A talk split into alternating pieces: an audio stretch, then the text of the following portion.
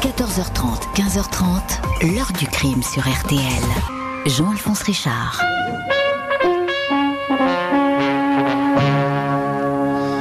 L'enquête se poursuit en Bretagne après l'assassinat de deux touristes belges dans les côtes du Nord. Les deux touristes ont été tués par des balles de 22 longs rifles tirées dans la tête. Il s'agirait d'un couple d'une vingtaine d'années, peut-être victime d'une agression d'un autostoppeur. Bonjour, André et Marie-Christine Van Herpen, belges. Paul Bellion et Lauren Glasby, britanniques. Quatre jeunes touristes étrangers qui ne se connaissaient pas, exécutés de la même façon à coups de carabine à sept ans d'intervalle. Dans la campagne de Dinan, à une quinzaine de kilomètres seulement les uns des autres. Quatre meurtres de sang-froid gratuits incompréhensibles qui ne vont jamais livrer le nom de leur auteur ou de leurs auteurs. Les enquêteurs vont suivre de nombreuses pistes, celles d'un agriculteur irascible, d'un désaccès, d'un maniaque sexuel. Bien des années plus tard, un policier qui a repris les investigations va avancer, indices et témoins à l'appui un surprenant scénario. Et si les quatre assassinats étaient l'œuvre d'un père et de son fils? Comment l'enquête est-elle parvenue à cette hypothèse? Des témoignages capitaux ont-ils été trop tôt écartés? Que va pouvoir faire le pôle des cold cases qui vient de se saisir de ce dossier que la mémoire a presque effacé? Question posée aujourd'hui à nos invités. 14h30, 15h30, l'heure du crime sur RTL. Jean-Alphonse Richard. Dans l'heure du crime aujourd'hui, un quadruple assassinat non élucidé dans les Côtes d'Armor. Deux couples de touristes étrangers abattus à coups de fusil à 7 ans d'intervalle. À l'été 79, ce sont deux jeunes Belges qui sont retrouvés sans vie près de Dinan. Une exécution pure et simple.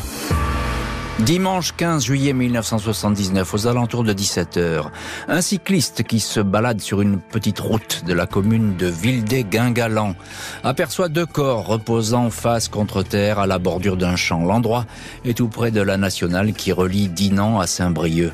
Un homme, une femme, les visages ensanglantés. Le légiste indique que les deux victimes ont été abattues d'une balle dans la nuque. La mort foudroyante a dû intervenir autour de 10h30, 11h du matin. Le couple ne porte aucune trace de coup, de torture. Il a été surpris alors qu'il tournait le dos à son meurtrier. Une exécution en règle. Les malheureux sont identifiés. Deux touristes belges, Marie-Christine et André Van Herpen, respectivement âgés de 28 et 29 ans. Quelques heures plus tard, leur voiture, une Toyota Corolla couleur moutarde, est retrouvée à 30 km de là, au bord d'une Trois douilles de 22 longs rifles sont saisies. La balistique indique qu'elles ont été tirées par un fusil à canoncier américain de marque Marlin. Selon les informations du Petit Bleu des Côtes d'Armor, du sang du groupe A positif est retrouvé. Le journal s'interroge, le meurtrier s'est-il blessé? Selon le scénario établi par les gendarmes, le tueur a fait feu dans la voiture alors qu'il était assis sur la banquette arrière. Il tenait alors en respect Marie-Christine au volant et André sur la place passager. L'épouse et le mari abattus ont été traînés au sol et jetés dans le champ. Qui pouvait en vouloir au vent Herpen Lui, cadre administratif, elle, enseignante, venue passer leurs vacances en Bretagne. Ils dormaient dans de petits hôtels, visitaient les bâtiments historiques et les églises. La veille, ils avaient dîné à Perros-Guirec et fait la fête dans un bar du coin. Ce dimanche, ils étaient sur le chemin du retour pour rentrer chez eux à Gand, en Belgique. Marie-Christine et André ont été victimes d'une mauvaise rencontre, peut-être un vol qui a mal tourné. Leurs bagages n'ont pas été retrouvés. Une dispute avec un habitant du coin, un agriculteur irascible croisé dans le secteur n'est pas exclu, mais aucun indice ne va dans ce sens. Décembre 1985, mois après le double crime, une femme se présente au commissariat d'Arlon, en Belgique. Marceline W, 40 ans, vient dénoncer l'homme qui vient de la quitter, un certain Roger H, pour une série de vols commis dans des églises bretonnes au cours de l'été. Marceline cherche clairement à se venger de son ex. Un brocanteur franco-belge qui appartient à la communauté des gens du voyage. Il est connu pour des cambriolages, des histoires de recel. La compagne délaissée va plus loin. Elle affirme que Roger a tué deux touristes belges. Elle raconte que cet été-là, Ils se sont installés dans un camping à Sully-sur-Loire. Le 14 juillet, Roger H. et un de ses amis sont partis cambrioler des églises et des chapelles. Ils avaient deux fusils à canoncier. Quand ils sont rentrés, le lendemain, elle a noté que l'ami s'était blessé à une main. Les gendarmes de Rennes sont informés par les Belges de ces déclarations spectaculaires. Quatre mois plus tard, ils entendent Marceline. Elle reconnaît les touristes assassinés sur une photo, photo déjà publiée dans les journaux. Mais sur les faits, elle change de version.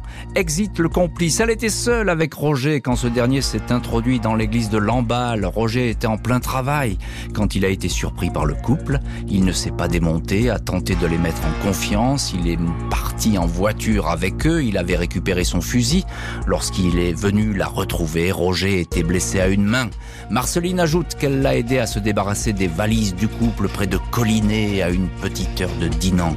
Novembre 81, Roger H, emprisonné à Rennes pour des vols dans des églises, est interrogé. Il nie le double homicide, il a un alibi. Le 15 juillet 79, il était au Luxembourg. Alibi fragile, mais Marceline, réentendue, ne cesse de changer de version. 1984. Malgré les soupçons, le juge délivre un non-lieu. Après les Belges, ce sont deux enseignants britanniques qui vont être abattus. Mardi 23 septembre 1986, Pauline Glasby se présente au commissariat de Saint-Malo. Dans un français approximatif, cette Anglaise vient signaler la disparition de sa fille Lorraine Glasby, 28 ans, et de son futur gendre Paul Bellion, 29 ans. Ils enseignent tous les deux le travail manuel dans une école du Norfolk. Ils étaient absents à la rentrée. Pauline Glasby est rongée par l'inquiétude car le couple qui sillonne la région ouest à vélo a toujours donné de ses nouvelles. Ils ont posté une dernière carte postale le 14 août à La Rochelle. Ils se dirigeaient vers la Bretagne. Ils devaient prendre le ferry à Saint-Malo. La police établit que le 16 août, le couple a quitté une petite commune de Charente-Maritime où ils ont passé l'essentiel de leurs vacances. Un avis de recherche est diffusé et fait mouche. Des commerçants de Saint-Solène, un bourg tout proche de Dinan, assurent les avoir vus le 23 août reprendre leur vélo sous une pluie battante. Ils se rendaient à l'auberge de jeunesse de Dinan, mais ils n'y sont jamais arrivés. Une semaine après le signalement de la disparition, un chasseur qui arpente un champ de maïs à la sortie de Saint-Solène est alerté par les aboiements de son chien. Dissimulé par les hauts épis de maïs, deux corps en décomposition. Il s'agit bien de Lorraine Glasby et de Paul Bellion, allongés sur le dos, côte à côte, bouche bâillonnée avec du ruban adhésif, attachés l'un à l'autre, mains liées dans le dos. Abattus d'une décharge de fusil dans la nuque, la jeune femme a également reçu une balle dans la cuisse, comme si elle avait voulu s'enfuir. Les policiers de Saint-Malo s'interrogent sur le mobile de ce double homicide. Trois travelers chèques ont disparu, mais ils n'ont jamais été utilisés. Les corps trop décomposés ne permettent pas de dire s'il y a eu agression sexuelle. Le rapprochement est fait avec les touristes belges, sept ans plus tôt. Quatre victimes au profil ressemblant, quasiment le même scénario. La deuxième scène de crime n'est qu'à une dizaine de kilomètres de la première. Des battues sont organisées pour trouver le moindre indice. En vain, Trois mois plus tard, un combi Volkswagen orange volé en Allemagne est retrouvé à 4 km de la scène de crime. Du sang de Paul Bellion, des cheveux de Lorraine Glasby sont à l'intérieur. Les Anglais étaient à bord, mais les vérifications ne donnent rien. 6 septembre 2001, 15 ans après les morts des deux Anglais, et alors que le dossier est sur le point d'être prescrit, un détenu de la prison de Toul indique qu'il a des révélations à faire dans un dossier contre une remise de peine. Le policier, le prisonnier, explique avoir partagé la cellule d'un homme condamné pour des cambriolages. Ce dernier se plaignait de la peine infligée. Il lui aurait dit un jour Je méritais moins, et en plus ces cons ne m'ont jamais coincé pour un double meurtre dans l'Ouest qui valait plusieurs fois la perpétuité. À Rennes, L'inspecteur de police, Pascal Huche, s'intéresse de très près à cette confession. L'affaire évoquée est celle du couple de Britanniques. Le co-détenu a donné une foule de détails qui ne s'inventent pas. L'inspecteur Huche sait que le suspect soupçonné dans le crime des Belges le fameux brocanteur à l'époque, Roger H., ne peut pas être impliqué dans celui des Anglais. Il était en prison à ce moment-là. Mais la coïncidence va être tout bonnement énorme car le détenu qui se vante d'avoir tué les Anglais s'appelle Michel H. Et c'est tout simplement le propre fils de Roger H. La piste Michel H paraît des plus solides, elle va être examinée sous toutes ses coutures. 2001, 15 ans après les morts violentes des Britanniques Lauren Glasby et Paul Bellion, le policier Pascal Huche interroge Michel H, écroué pour des cambriolages dans l'est de la France. Michel H, alors âgé de 39 ans, a déjà à son actif une longue liste de délits, des vols avec effraction notamment. Il a vécu quelques années dans la région de Guingamp. Il connaît la Bretagne. Face à l'inspecteur Huche, Michel H apparaît bourré de somnifères. Il dément les déclarations de son codétenu. Ce dernier aurait raconté n'importe quoi. Lui, il n'a rien à voir avec cette histoire de touriste anglais. J'aurais voulu mettre le parloir de sa prison sous écoute, mais la juge d'instruction ne l'a pas accepté, confiera Pascal Huche au journal Le Petit Bleu des Côtes d'Armor. L'inspecteur ne se décourage pas pour autant. Ces dernières années, des scellés ont été détruits, ont été perdus dans le dossier des Anglais, mais les juges vont comparer l'ADN de Michel H avec trois traces trouvées dans le combi Volkswagen qui a servi à transporter les victimes mais sans résultat. 2006, le procureur de Dinan, Éric Bouillard, reconnaît que la piste Michel H est le dernier élément sérieux reçu par la justice. Les éléments pileux, les mégots de cigarettes, les supports en plastique de la fourgonnette ont été comparés avec la base nationale ADN, mais sans succès, explique le procureur à l'AFP. Nous avons mis les moyens, certifie-t-il, en ajoutant, sceptique, que le lien entre les exécutions des Belges et des Anglais n'est qu'une piste. Parmi d'autres, le magistrat n'exclut pas alors qu'un non-lieu soit prononcé. Cela signifiera qu'en l'état actuel de la science, nous n'avons pas les moyens d'aller au-delà, indique-t-il. Enquête qui n'avance pas, c'est ce que dit la justice. Et donc, effectivement, euh, ben, ces dossiers, ils vont être tout simplement clos. 17 octobre 2006, le juge de l'affaire Lorraine Glasby et Paul Bellion délivre un non-lieu 20 ans après les faits. En dépit de spectaculaires révélations, le dossier du couple d'Anglais exécuté près de Dinan est clos. La justice estime qu'aucun lien ne peut être établi avec les morts sept ans plus tôt des Belges André et Marie-Christine Van Herpen. Le juge considère que la mise en cause de Michel H dans le dossier des Britanniques n'est pas démontrée. Les expertises ADN portant sur quelques scellés miraculeusement sauvés de la destruction ne sont pas concluantes. Les magistrats ajoutent que le profil de Michel H ne cadre pas avec les homicides. Il n'a aucune passion pour les armes et leur maniement.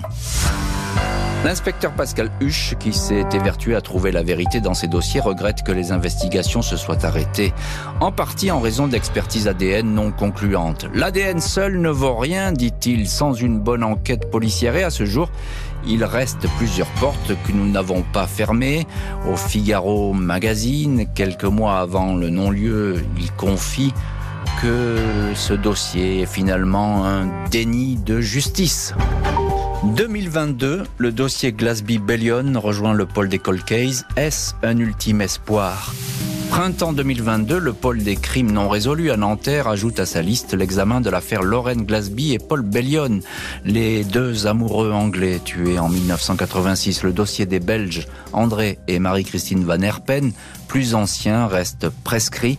Il ne sera pas rouvert dans l'immédiat, sauf fait nouveau.